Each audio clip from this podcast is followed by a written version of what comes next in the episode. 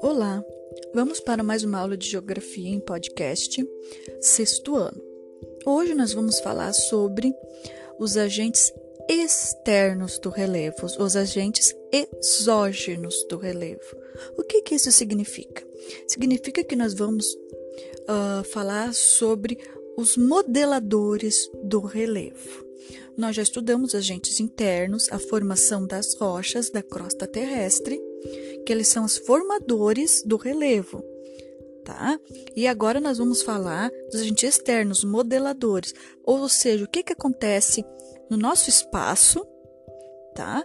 Que transforma o relevo, tá? O relevo o agente externo, modelador do relevo, nada mais é do que o desgaste da rocha, que é chamado de intemperismo. É o desgaste que a rocha sofre com a ação do tempo, da chuva, da temperatura. O intemperismo, né, a ação modeladora do relevo, ela é dividida em quatro categorias: o intemperismo físico, o intemperismo químico, o intemperismo biológico e erosão. Nesse podcast, vamos falar do físico, químico e biológico. Intemperismo físico. O intemperismo físico é o desgaste físico da rocha causado por contato, por uma ação que chega a fadigar, chega a cansar a rocha. Um exemplo do intemperismo físico: o vento tanto bate na rocha que desgasta. As ondas do mar, a sua força da água batendo nas rochas, ao desgaste, ao cansaço e à modelação. A chuva, a mesma coisa, aquele ditado: água mole, pedra dura, tanto bate até que fura, né? O gelo, o peso do gelo nos lugares frios, ele também causa essa pressão na rocha. E as mudanças de temperatura. Uma hora é quente, uma hora é frio, vai dilatando a rocha e vai acontecendo a sua ruptura, tá bom? Então, temperismo físico é o desgaste físico da rocha causado por um contato, por um atrito constantemente. O intemperismo químico, ele é o principal formador dos solos. É, voltando, o intemperismo é um desgaste, mas é um desgaste agora causado por reações químicas um dos principais reagentes químicos que transforma a rocha é a água. A água vai pegando na rocha, vai infiltrando na rocha, vai causando as reações químicas nas rochas, nos minerais.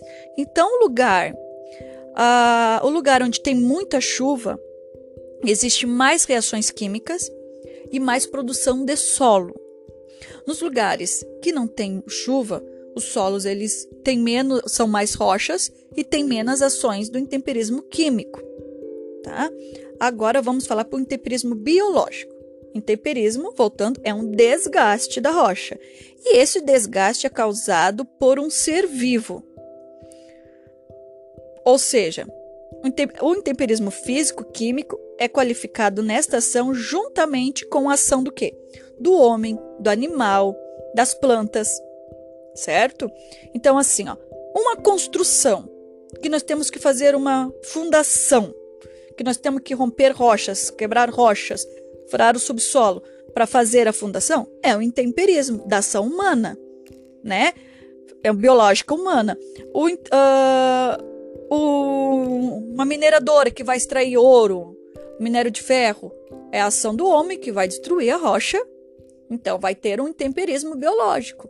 Um asfalto na frente da casa de vocês é um intemperismo biológico. Na fazenda, o gado, as pastagens de gado, onde os gados passam sempre, vai amassando o solo, vai compactando, é uma ação do intemperismo biológico. As raízes das árvores, que elas vão penetrando nas rochas, quando a gente está passando assim numa calçada, assim que tem as, a calçada quebrada porque as raízes da rocha vai penetrando e quebrando tudo. Isso é um, um temperismo biológico. Ou seja, então, os agentes externos, exógenos, eles são modeladores do relevo por causa de um desgaste. Os desgastes são físicos, químicos e biológicos. Assim, mais o geralzão, assim, ó. Onde tem floresta e muita chuva, o maior intemperismo é o químico. Aonde tem cidade, o maior intemperismo é o biológico. Aonde é frio, aonde tem deserto, o maior intemperismo é o físico. Ok, pessoal? Na próxima aula, nós vamos ter um podcast só de erosão.